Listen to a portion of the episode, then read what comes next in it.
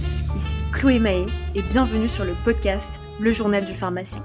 Si tu souhaites en apprendre plus sur les possibilités qui s'offrent à toi et que tu recherches une bonne dose d'inspiration, tu es au bon endroit. Alors, bonne écoute Cette semaine, j'échange avec Clément Le 16, senior consultant IT OR et Market Access chez IQVIA. Pour faire simple, Clément est spécialisé dans l'accès au marché des médicaments et des études médico-économiques. IQVIA est une multinationale spécialisée dans les datas de santé.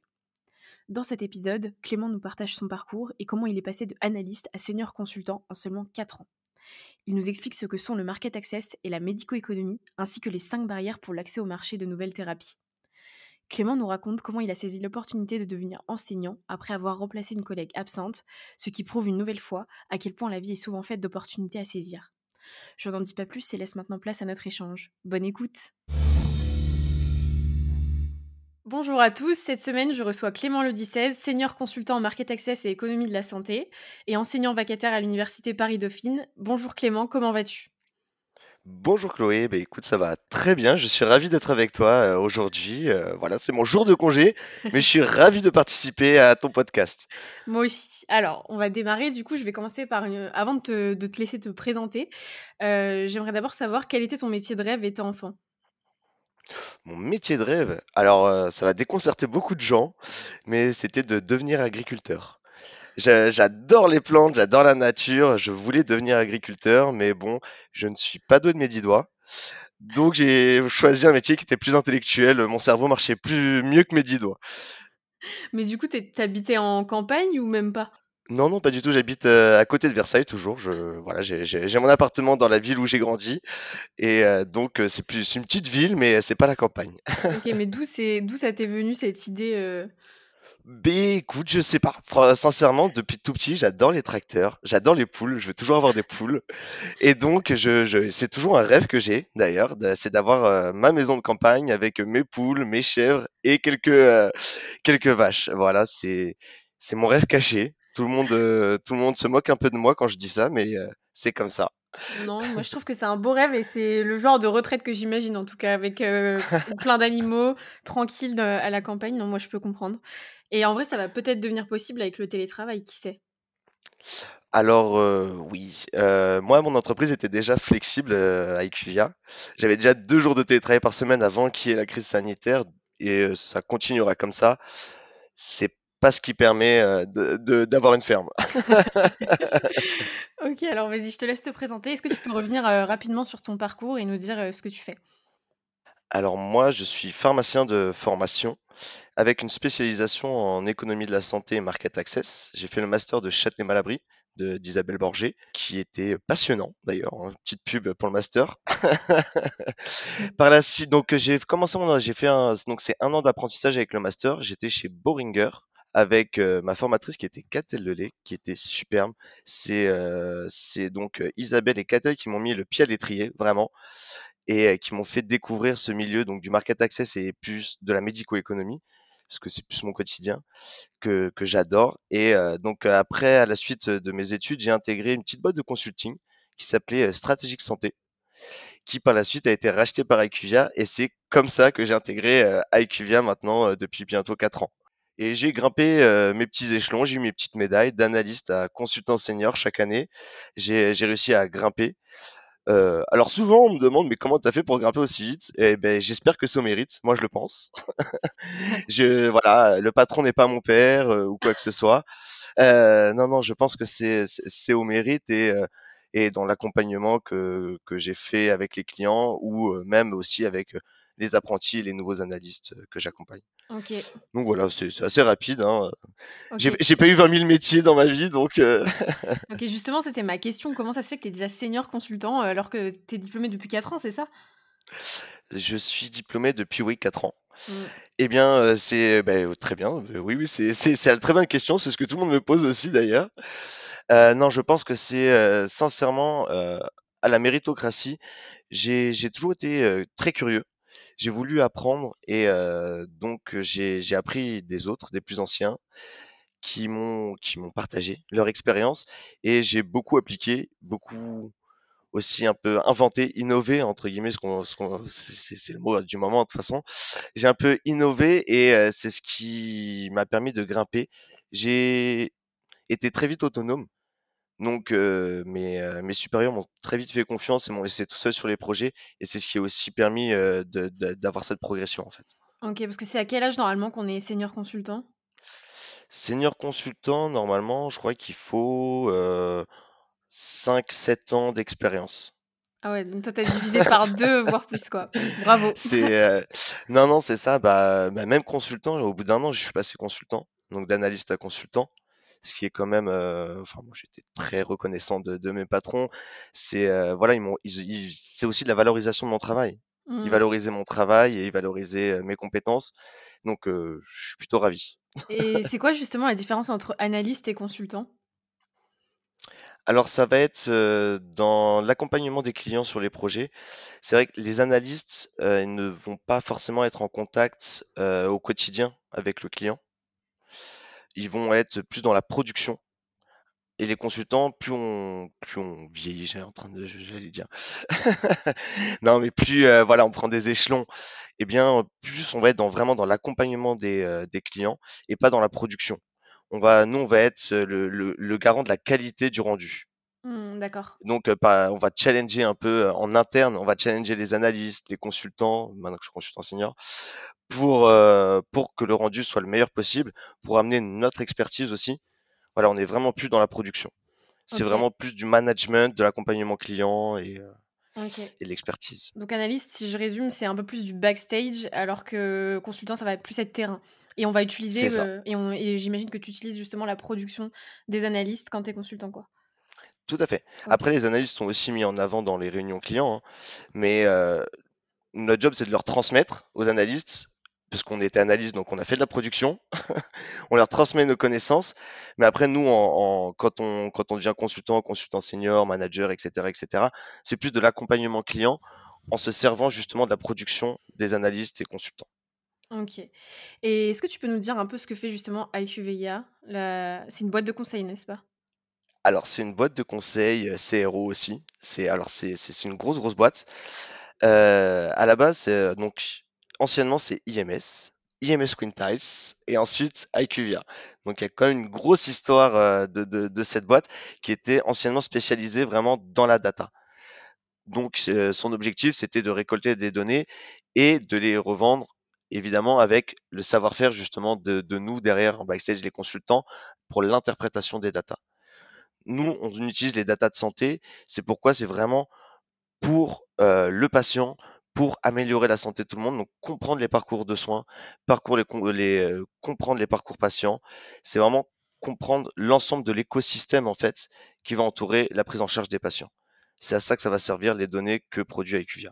Après, de plus en plus, on se développe vraiment dans des activités de consulting, donc typiquement comme moi, c'est vraiment du consulting. On n'utilise plus les, c'est plus de la récolte de données, c'est vraiment on récolte des cerveaux pour amener des stratégies euh, aux, aux, clients, au laboratoire. Mais après, on travaille pas qu'avec les laboratoires.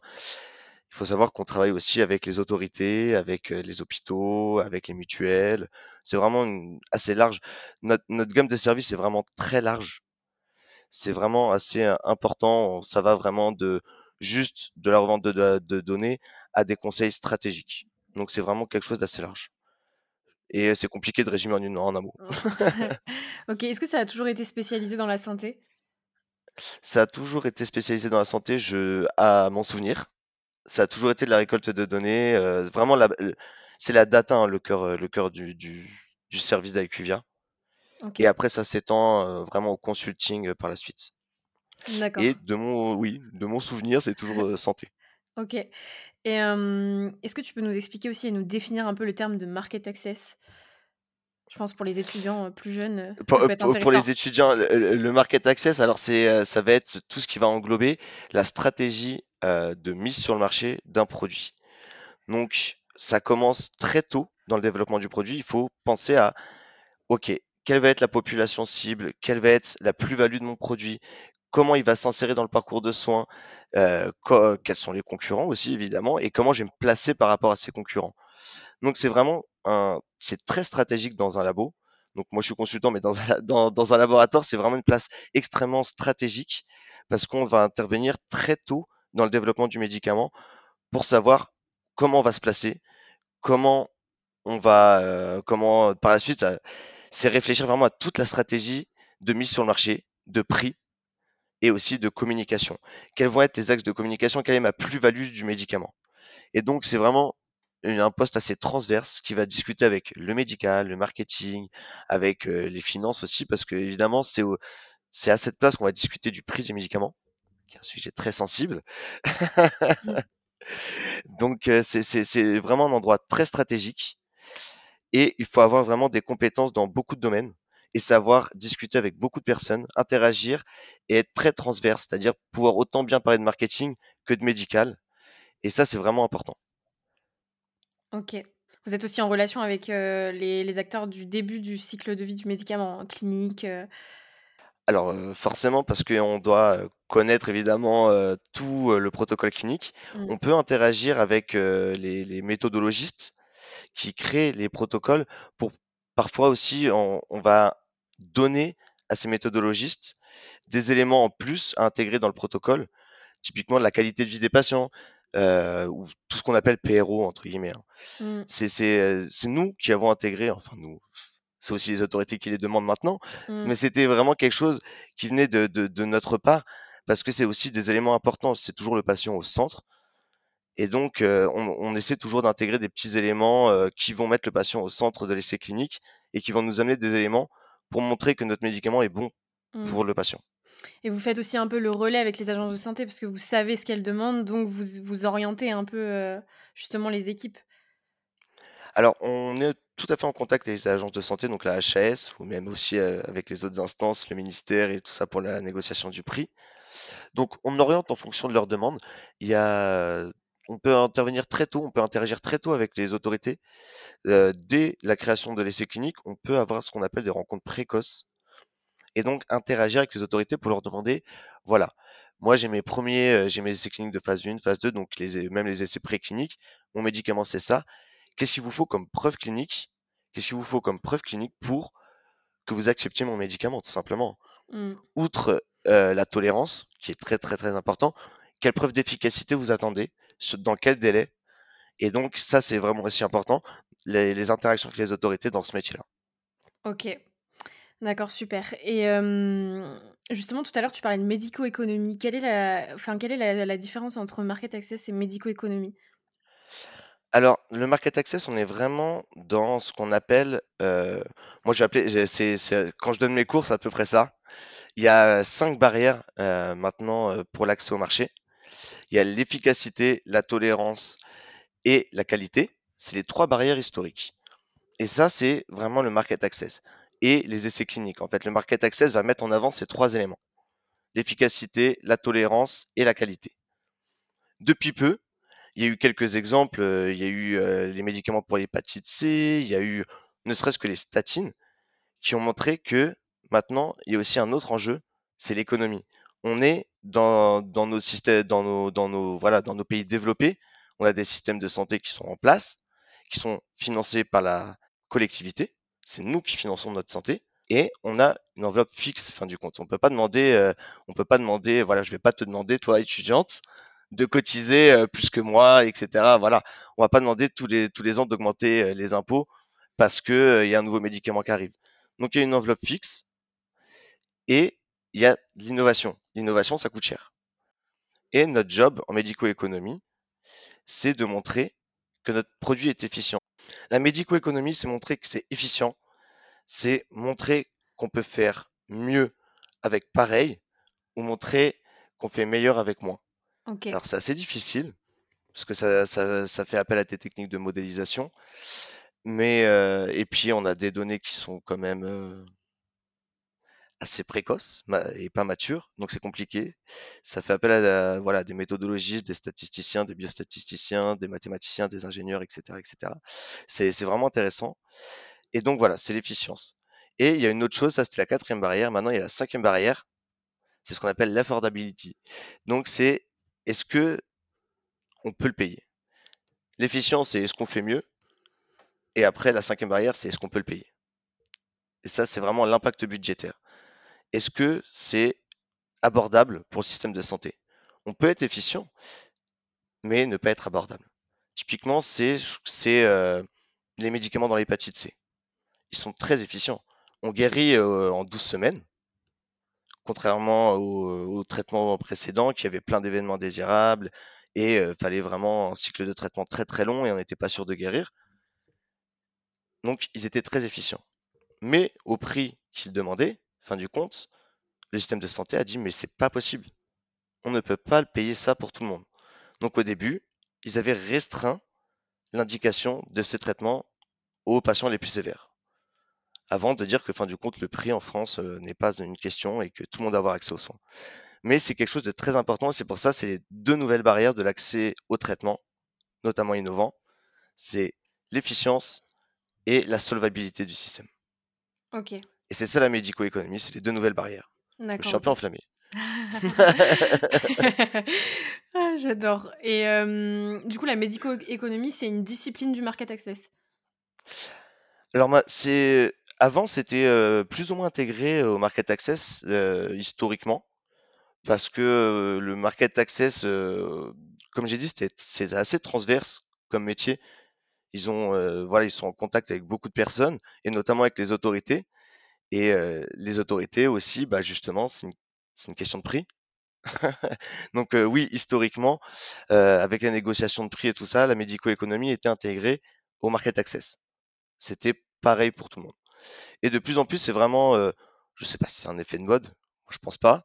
C'est plus l'évolution des choses. C'est vraiment deux choses séparées. Et c'est ce qu'on appelle l'HWR, S Economic and Outcome Research. Et ça ne, ça ne concerne pas que l'efficience et l'affordability, c'est aussi vraiment tout ce qui est parcours de soins. Maintenant, nous, on se charge vraiment de refaire tout le parcours de soins des patients, regarder tout ça, combien ça coûte, est-ce que c'est efficient, et pouvoir proposer aussi d'autres choses en fonction de ce qu'on trouve évidemment. Et donc toi tu fais donc maintenant c'est plutôt séparé. Ouais, nous on fait les deux. D'accord. Enfin bah après moi je suis consultant, je suis pas dans un labo, c'est complètement différent. Ok. Mais ouais ouais non on fait les deux. Après, je pense que ça a été séparé parce que c'est tellement important que je pense que et technique, c'est peut-être aussi pour ça que ça a été séparé. On se spécialise de plus en plus, quoi. Alors on va, j'aime pas dire que c'est l'hyper spécialité. non non non parce que nous aussi, enfin moi je fais essentiellement de la médico-économie chez IQVIA et on est quand même en interaction avec beaucoup d'acteurs. Et euh, fin du compte, ça s'est séparé parce que c'est complémentaire market access et médico-économie et c'est compliqué de faire les deux en même temps parce que mmh. c'est une charge de travail assez euh, monstrueuse. Euh, les interlocuteurs vont être les mêmes et c'est pour ça que vraiment c'est une synergie les deux. Et je pense que c'est pour, surtout pour ça que ça s'est séparé. Donc maintenant, on, se spécialise en market access et en médico-économie, mais fin du compte, il y a une synergie entre les deux et les deux sont capables de faire le travail de l'autre. D'accord. Ok. Et j'imagine par contre qu'il faut être super bon en maths quand tu fais de la médico-éco. Absolument pas. Ah euh, non, non, non. Euh, non, non, pas forcément. C'est pas, c'est pas des mathématiques. C'est plus une compréhension de l'environnement, premièrement, mmh. qui est important. C'est comprendre tout l'écosystème dans lequel on travaille. Donc, une maladie, le diabète, typiquement, euh, voilà, c'est comprendre tout l'écosystème du diabète. Et donc, premièrement, c'est comprendre le parcours de soins du patient. Ça, c'est la première chose. C'est voilà. Ensuite, c'est comprendre comment fonctionne le système de santé. Donc, tu vois, il n'y a toujours pas de maths là-dedans, dans tout ça. Mmh. Hein. comprendre le système de santé. Et après, c'est interagir avec les différents acteurs. Donc, ça va être le patient, ça va être les médecins, ça va être les spécialistes, ça va être les autorités, pour regarder un peu comment sont pris en charge tous ces patients de leur point de vue et ensuite, on va modéliser tout ça. Modéliser, c'est pas forcément être bon en maths, de mon côté, parce que euh, c'est pas forcément moi tout seul qui va faire un modèle. C'est vraiment une interaction avec plusieurs euh, spécialités. Euh, ça on va interagir avec des, ce que je disais tout à l'heure, avec des ingénieurs, avec des statisticiens, avec des biostatisticiens. Voilà, moi, je vais avoir le versant santé dans mon métier dans, dans la, médico-économie, mais je vais interagir avec des statisticiens, des ingénieurs, eux qui vont mettre en place, entre guillemets, le modèle. Ok. Mmh. C'est vraiment de l'interdisciplinarité, c'est vraiment de la transversalité, et ça, c'est cool. C'est ça qui est vraiment génial aussi dans, dans, dans ce milieu-là, c'est qu'on interagit avec tous les acteurs et que j'interagis pas qu'avec des pharmaciens ou des médecins, j'interagis aussi avec voilà d'autres spécialités. C'est vraiment de la transversalité pure et dure, et c'est ça qui est vraiment intéressant. Ok, alors justement, euh, ce que tu viens de dire, ça m'amène à la prochaine question. Euh, quelle est la place du pharmacien dans une entreprise comme IQVIA, justement, quand tu interagis avec des gens euh, de tout horizon? Alors, on va nous dire souvent qu'on a plus le versant santé. Évidemment, forcément, c'est notre formation. Après, notre formation, en tant que pharmacien, je sais que tu es pharmacien aussi, elle est, elle est très riche. On n'est pas que à étudier les médicaments, à faire de la pharmacologie, de la pharmacodynamie ou toutes ces choses pharmaco. On fait beaucoup de choses. On fait, on a aussi un peu des cours de marketing, on a des cours de stratégie, on a des cours, on a des intervenants qui viennent nous apprendre complètement autre chose. Donc souvent, on nous cantonne à ce, cette place un peu de côté médical, mais on, en, revient, c'est que fin du compte, on interagit avec tout le monde, donc on est la pierre angulaire, nous, de l'entreprise c'est grâce à nous que aussi les statisticiens parlent avec les biologistes, parlent avec les architectes, les architectes n'importe quoi, mais avec les voilà, oui. Pardon, mais c'est vraiment ça. On est vraiment la pierre angulaire qui permet les interactions entre tout le monde. Et ça, c'est vraiment intéressant parce qu'on a le langage de, de toutes les spécialités. On a le langage du mathématicien parce qu'on a fait beaucoup de physique, donc on comprend ce qu'il peut dire. On a le langage du marketeur parce qu'on a fait un peu de marketing.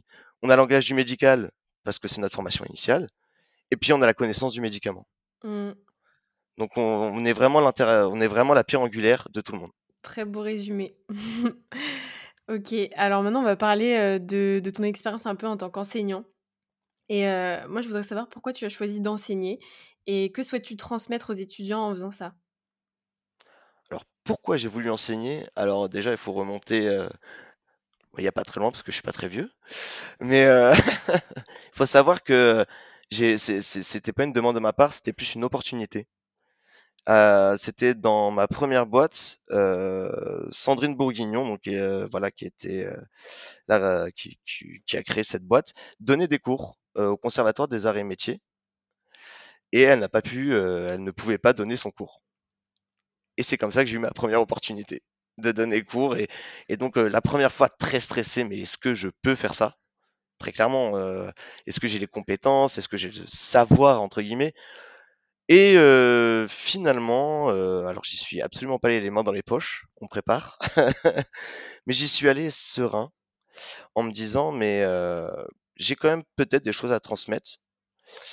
c'est le peu d'expérience que j'ai, donc le peu de choses que j'ai fait, bah, je peux quand même le transmettre parce que ceux que je vais voir n'ont rien fait, tout mmh. simplement.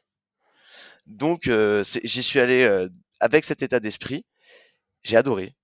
La, première fois que j'ai donné cours, il faut savoir que c'était à des personnes qui avaient 40, 50 ans, des médecins, des pharmaciens, qui faisaient un qui voilà voulaient se spécialiser, avoir des connaissances en médico-économie.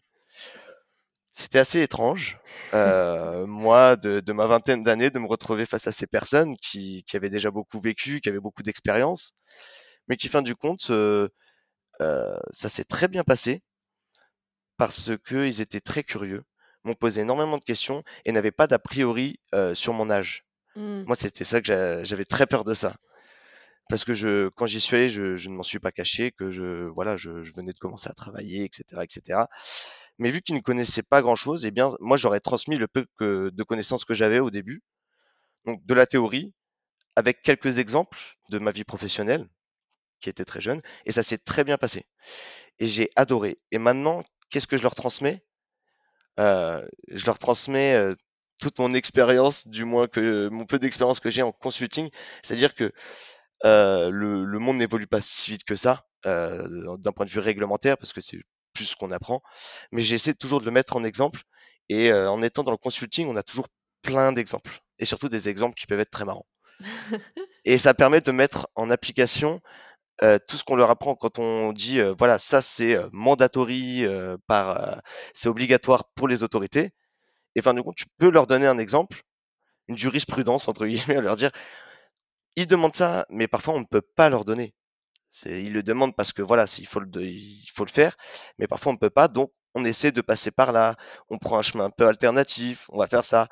Et euh, voilà, j'essaie de leur dire, voilà, ok, il y a des choses, il faut apprendre, on a une base, un socle, c'est comme ça, il faut la théorie, c'est important la théorie, et moi j'essaie de leur amener un peu de pratique aussi, de mettre vraiment en exemple cette théorie. C'est ça que j'essaie de transmettre. J'ai pas j'ai pas la prétention de dire que je connais tout parce que c'est faux. J'en apprends encore tous les jours et heureusement. C'est d'ailleurs pour ça que je fais du consulting, c'est pour apprendre. Mais euh, j'essaie vraiment bah, plus de leur amener ce côté pratique à la théorie qui est indispensable. Ok, super. Et comment tu arrives à capter leur attention justement cette période de Covid euh, et de, et de Zoom intempestif? Alors ça a été euh, assez compliqué. Euh, les premiers cours que j'ai donnés pendant le premier euh, confinement très strict, j'ai pas aimé, même moi. Euh, je me suis je me suis embêté de devant mon écran à parler devant un mur. Pour- mmh. très clairement, c'est c'est comme ça que ça se passe, hein. et je me suis dit: «Mais comment on peut faire? Comment on peut faire?» Eh bien, pour, pour interagir avec eux déjà, parce que c'est compliqué pour eux de prendre la parole aussi, les étudiants, devant un PC et comment on, va capter un peu leur attention. Eh bien, après, il y a, ben, il y a plein de petits outils, du qui sont développés, qui existaient déjà et qui se sont développés pendant le confinement. Hein. Des outils de sondage, des outils, euh, je sais pas, des murs de nuages, plein de choses dans, dans ce style-là qu'on peut utiliser pour avoir cette interaction, pour toujours capter leur attention, en fait, qu'ils soient toujours dedans. C'est-à-dire pas faire un cours. les cours, généralement, c'est 2-3 heures euh, on peut pas rester 2-3 heures devant un PC à écouter quelqu'un parler et euh, sans interaction. Mmh. Donc on essaie toujours voilà, d'amener ces, petits éléments pour, pour, pour qu'ils restent attentifs, pour qu'ils soient, pour qu'il y ait de l'interaction et euh, vraiment qu'ils essayent euh, voilà, de, de, rester attentifs, de rester avec nous. c'est le plus important. Et après, il y a autre chose qui est vraiment important, c'est de mettre la caméra. Mmh, ouais. ouais, parce que sinon, c'est comment ça finit. Hein.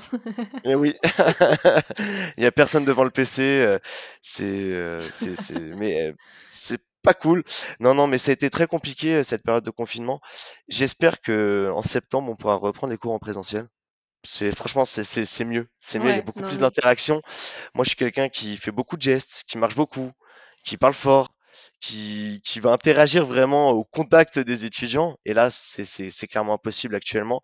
Et c'est ce qui me manque aussi. Euh, si, euh, on, si on m'avait dit euh, tu, tu, dois faire tout le temps par Teams, j'arrête. Mmh.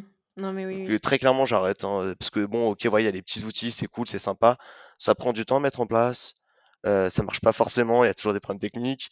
voilà, moi je préfère vraiment qu'il y ait de l'interaction et donc être en présentiel. C'est mmh. vraiment on peut, on peut faire beaucoup de choses en distanciel, mais je pense que l'enseignement n'en fait pas partie. C'est, Non. c'est franchement, je suis d'accord avec toi. même en mettant des choses en place, c'est très, très, très compliqué. Et on n'est même pas forcément réceptif, les étudiants. donc, euh, Non, non, c'est ça. Hmm. Non, mais c'est compliqué d'avoir euh, de, de- garder l'attention. Enfin, typiquement, même moi, quand j'ai des réunions de deux heures par Teams, euh, c'est impossible de mmh. voilà de rester concentré deux heures. Hein. Je vais faire autre chose, je vais fumer une clope, je vais très clairement en plein milieu de ma réunion. Hein. Donc euh, je me dis, moi je donne trois heures de cours. Euh, si moi j'arrive pas à rester dans une réunion stratégique avec des clients, comment on peut rester pendant trois heures devant un cours quoi? Mmh, Mission impossible. Non non. Alors que quand on est en présentiel, ils sont obligés de me regarder, ils sont obligés de m'écouter. c'est vrai, c'est vrai. Ok, super. Bah, on arrive sur la fin de l'entretien. quels sont tes projets pour la suite, Clément? Quels sont mes projets pour la suite? Eh bien, euh, ça va être très clairement euh, de continuer euh, à progresser parce que moi je fais je, je suis consultant pour apprendre. Donc là, je continue d'apprendre et ça va être d'être je vais me je vais demander de la transversalité un peu plus parce que je me suis spécialisé en médico-économie. Je connais plein de choses, je connais plein de personnes maintenant et donc juste un peu plus de transverse dans la collecte de données, dans la stratégie. Et donc ça, ça va, ça va être mon futur. Et euh, voilà, toujours, euh, toujours faire plaisir à mes clients. ok, génial. Est-ce que tu as des conseils à donner aux étudiants? Être curieux. Ok. Être curieux et euh, voilà, toujours ne, ne pas ne pas rester sur ce qu'on se dit, surtout quand moi je, donne cours, et aller toujours aller chercher un peu plus loin. C'est vraiment être curieux, c'est euh, le maître mot, euh, que ce soit dans nos études ou euh, dans notre vie professionnelle. C'est ce qui permet d'avancer. Mmh, ok, bah merci beaucoup pour tout ce partage Clément. J'ai adoré ce petit moment. Et du coup, je vais te laisser le mot de la fin. Est-ce que tu as une inspiration positive à nous partager avant de nous quitter? Est-ce que j'ai une inspiration positive? J'en ai toujours, moi. Tu sais, je suis quelqu'un très optimiste dans la vie. Et donc, euh, c'est ce que je dis toujours à mes collègues. Je dis euh, à demain en forme et de bonne humeur.